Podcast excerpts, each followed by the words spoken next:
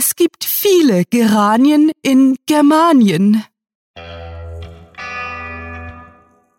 Willkommen zum Cluecast.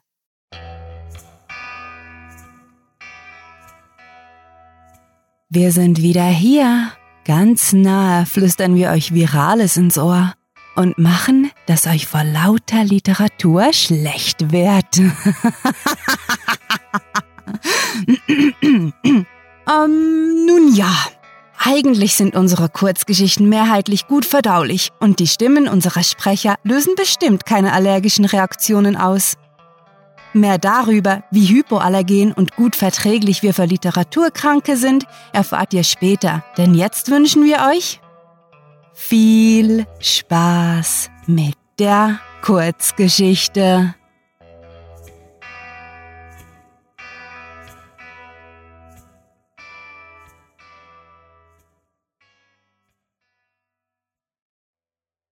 Endstation. Kata, Kata, Kata, Kata. Sie konnte sich noch nicht so richtig entscheiden, ob sie das monotone, doch gleichzeitig aufregende Geräusch mochte, während der Zug gemächlich durch die Landschaft tuckerte und sie ihr Herzklopfen ignorierte. Die erste Klasse war leergefegt, da war nichts anderes außer das stetige Kata, und ab und zu ein Ruckeln. Deborah war vor wenigen Tagen 63 Jahre alt geworden, hatte so viel erlebt, und doch kam es ihr so vor, als würde sie sie genau in diesem Augenblick zum ersten Mal fühlen. Die Ruhe vor dem Sturm. Kata, kata, wie ein Trommelschlag. Und gespannt wartete sie auf den Moment des Stillstandes. Meinst du wirklich, dass das eine gute Idee ist, Oma? hörte sie die mahnende Stimme ihres Enkels nachhallen, und obwohl sie ihre Entscheidung bereits getroffen hatte, konnte sie die Frage noch immer nicht beantworten. Deborahs Finger zitterten ein wenig, also legte sie ihre Zeitschrift weg, damit sie durch das flatternde Papier nicht an ihre immer weiter steigende Nervosität erinnert wurde. Eigentlich hatte sie das Blatt aus der Tasche geholt, um sich abzulenken – dann aber doch nur durch die Seiten gestarrt, als wären sie aus Wachspapier. Mit auf dem Schoß gefalteten Händen legte sie ihren Kopf in den Nacken und schluckte leer. Wieso mache ich das bloß? fragte sie sich und atmete seufzend aus. Auf eine seltsame Art und Weise tat es gut, etwas anderes als das treibende, nur scheinbar lauter werdende Kata, Kata zu hören, also seufzte sie abermals laut. Guten Morgen, flötete der Schaffner fröhlich. Dürfte ich Ihre Fahrkarte sehen? Deborah, die beim lauten Krächzen der Durchgangstür zusammengezuckt war, hatte ihr Ticket schon in der Hand und streckte es dem uniformierten Herrn entgegen. Nickend nahm er den Schein entgegen, begutachtete ihn und knipste dann mit seiner großen Zange ein Loch hinein. Vielen Dank, meinte er und wandte sich zum Gehen. Auf halber Strecke zur nächsten Übergangstür blieb er jedoch stehen wartete kurz und drehte sich dann wieder zu Deborah um. Sie wirken traurig, stellte er leise fest, ehe er einige Schritte auf sie zumachte. Ich äh, weiß, das geht mich nichts an, aber vielleicht. Er kam kurz in Stocken und sah betreten auf den renovierten Holzboden, ehe er mit einem missglückten Lächeln fortfuhr. Vielleicht kann ich Ihnen ja etwas aus dem Speisewagen bringen, einen Kaffee oder ein Marmeladenbrot vom Frühstücksbuffet vielleicht. Es äh, dauerte eine kleine Weile, bis Deborah reagierte. Sie kannte den Ausdruck auf dem frischen Gesicht des Mannes. Immerhin hatte sie ihn schon oft gesehen, seit Leonard nicht mehr bei ihr war. Sein Weggehen hatte irgendetwas mit ihr gemacht, das sie selbst nicht richtig zu erfassen wusste. Vielleicht war der Glanz in ihren Augen verschwunden. Vielleicht hatten sich ihre Lachfalten geglättet. Wer weiß. Bedacht richtete sie sich auf ihrer Sitzbank auf, strich ihren Rock glatt und schmunzelte. Sehr aufmerksam von Ihnen, junger Mann, aber sorgen Sie sich nicht um mich. Ich bin bloß ein wenig äh, aufgeregt. Er schien nicht überzeugt. Trotzdem erwiderte er ihr Lächeln und verabschiedete sich mit einer Entschuldigung. Zurück blieb nur das gleichförmige Kata, Kata der Räder auf den Schienen. Mit geschlossenen Lidern versuchte sich Deborah auf die wiegenden Bewegungen des Waggons zu konzentrieren. Es gelang ihr jedoch nur kurz. Zu sehr drang das rhythmische Kata, Kata in ihre Gedanken, so als wollte es ihr etwas sagen. Aber was? Für einen Moment dachte sie, sie würde verzweifeln und wie ein Schuss und losheulen müssen, um den inneren Druck irgendwie herauszulassen. Doch sie weinte nicht, schluckte den Kloß im Hals herunter und setzte sich mit einem bestimmten Mohren gerade hin. Durch die hübsch eingerahmten Panoramafenster konnte sie sehen, wie die Landschaft immer karger wurde, die dichten Wälder verschwanden und durch verdorrte Wiesen abgelöst wurden. Deborah konnte sich nicht genau daran erinnern, wann sie zum letzten Mal Richtung Süden gefahren war. Vermutlich war es damals mit Leonard gewesen, als er sie auf eine seiner Geschäftsreisen mitgenommen hatte. Davon hatte es in den 24 Jahren, die sie verheiratet gewesen waren, viele gegeben. Immerzu gab es irgendwo eine Messe oder eine Fabrik, die er besichtigen musste, aber dennoch hatte er immer genügend Zeit für sie gefunden. Bei dem Gedanken passierte es. Eine Träne rollte über Deborahs Wange und sie ließ sie fallen. Kata, kata, katum. Der Zug fuhr über eine Weiche und Deborah sah zu, wie auf ihrem Rock eine salzige Blume wuchs. Sie hatte ihn gehütet wie ihren Augapfel und jetzt, wo er nicht mehr da war, war ihr, als würde ihre Hand ob der Leere schmerzen. Wimmernd fuhr sie mit ihren kalten Fingern über die feine weiße Linie, wo bis heute früh ihr Ehering gewesen war. Dann schüttelte sie den Kopf. Ich muss. Nein, ich will endlich loslassen und weiterziehen, flüsterte sie sich selbst zu. Die Melancholie brachte sie, wie schon so oft zuvor, zum Lachen, und rasch wischte sie die Tränen aus ihren Augen. Danach zerknüllte Deborah das Taschentuch und warf es energisch in den kleinen Mülleimer unter dem Zugtischchen. Sie hatte sich gerade noch rechtzeitig aus ihrer Traurigkeit gelöst, bevor die Tür quietschte und drei adrette Damen in den Wagen traten.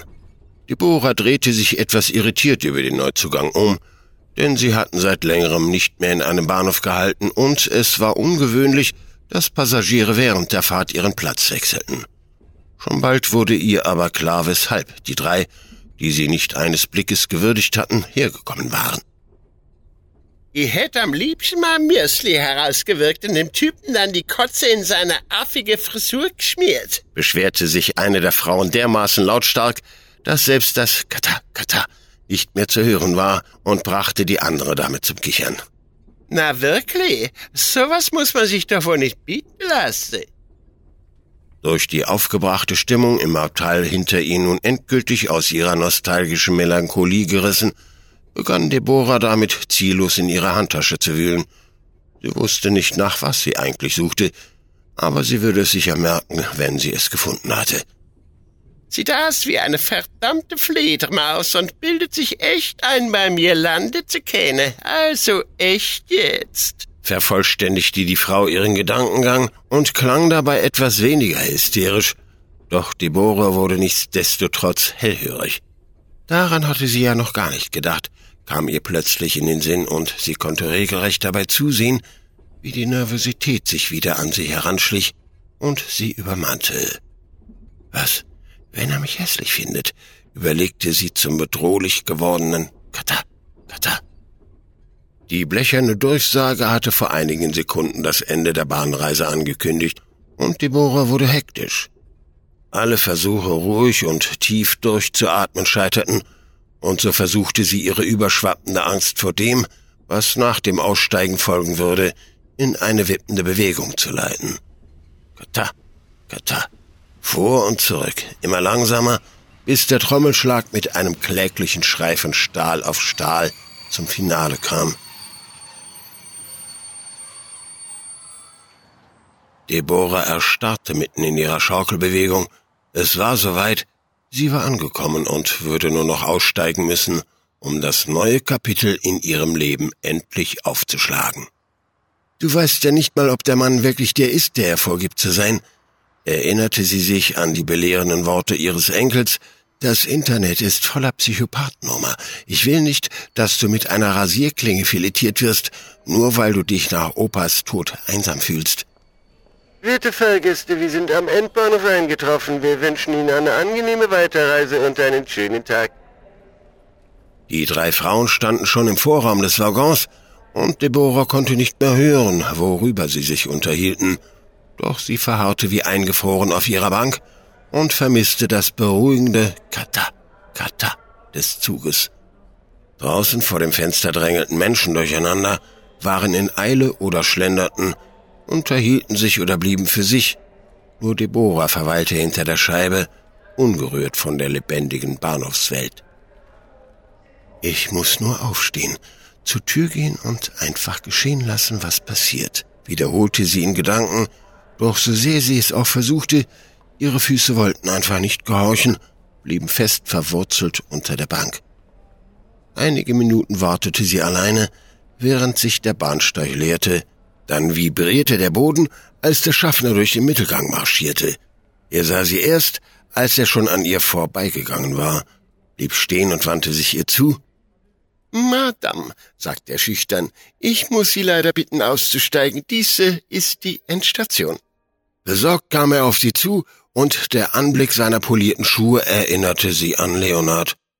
Süßer Leonard, schluchzte sie innerlich, du würdest mir alles Glück der Welt wünschen.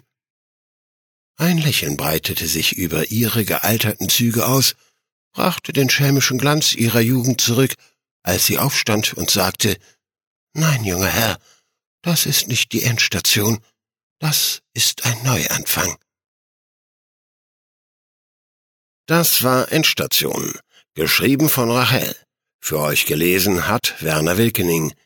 Diese Kurzgeschichte spielte am vorgegebenen Setting erste Klasse und beinhaltete die Clues Augapfel, Marmeladenbrot, Rasierklinge, Fledermaus und Kotze.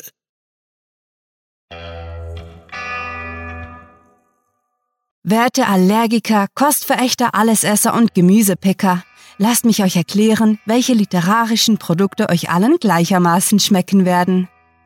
ClueWriting besteht zu 100% aus reinster und feinster Literatur, hergestellt aus ökologisch nachhaltigen Pixeln. Unsere Kurzgeschichten lassen sich ohne schlechtes Gewissen genießen, denn kein Baum hat gelitten, kein Arbeiter wurde ohne seine Einwilligung ausgebeutet und der Spaßgehalt der geistigen Mahlzeit sättigt nicht bloß euren Literaturhunger, sondern speist auch unseren Schreib- und Sprechdrang. Und das nicht einmal, zweimal oder dreimal, sondern gleich fünfmal pro Woche. Selbstverständlich liegt uns das Wohl all unserer Konsumenten sehr am Herzen. Deswegen bieten wir euch ein vielfältiges Sortiment aus verschiedenen Genres an, um all eure individuellen Lesebedürfnisse abzudecken. Selbst an Personen, die an einer sehr seltenen Leseunverträglichkeit leiden, haben wir gedacht und wir sind stolz darauf, euch den Cluecast zu präsentieren. Dieser ist garantiert lesefrei und sowohl für lesefaule und überzeugte Buchstabenveganer als auch für Hörgenussgourmets zum Verzehr geeignet. Zum literarischen Ausgleich empfehlen wir unsere hausgemachten Interviews, die auf jeder Party gut ankommen und euch, wie alle anderen Produkte, über cluewriting.de jederzeit zur Verfügung stehen. Natürlich ermutigen wir unsere Kunden dazu, selbst Experimentierfreude mit Worten zu zeigen und laden euch herzlich ein, bei uns als Gastautoren zur Produktvielfalt beizutragen. Jedoch können auch einige kleine Substantive mit ihrem Vitamingehalt die Gestaltung des Sortiments bereichern. Denn wenn ihr uns Clues vorschlagt, schreiben wir nicht nur eine Geschichte nach euren Vorgaben, sondern ihr habt auch noch die Chance, ein tolles Buch zu gewinnen. Unser familiäres Team aus Kurzgeschichtensprechern wird von zwei Autorinnen koordiniert. Die beiden Konzernchefinnen finden, dass schmackhafte und ausgeglichene Stimmen wichtig sind für die gesunde Entwicklung der Hör- und Lesenerven. Dafür stehen wir mit unserem Namen. Besucht diese Helden des Cluecasts auch auf ihren Seiten und vergesst nicht, dem Echo ihrer Stimmen zu folgen.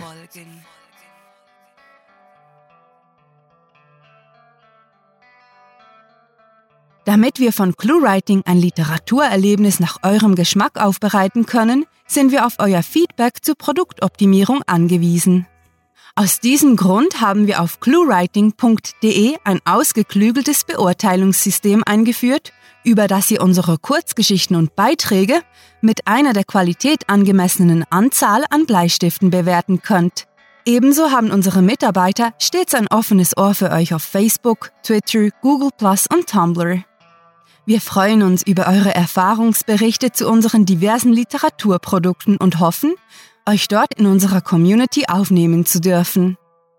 Exklusiv und nur für Neu- und Treukunden stellen wir auf YouTube Spezialausgaben unserer Cluecast-Episoden komplett mit Playlisten und Animationen zur Verfügung. Also nicht verpassen, sondern gleich ein Mitglied des Cluecast Subscriber Clubs werden. Mit fantastiliardischem Dank fürs Zuhören und den besten Wünschen. Eure Cluecaster.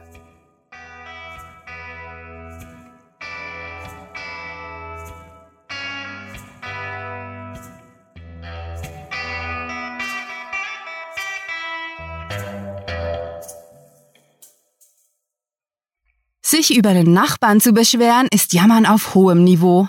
Außer natürlich, er besitzt eine Stereoanlage. Oder ein Kleinkind.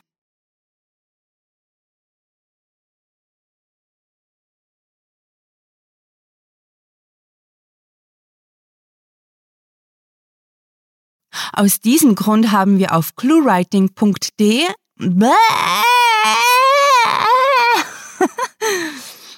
Yeah! Mm-hmm.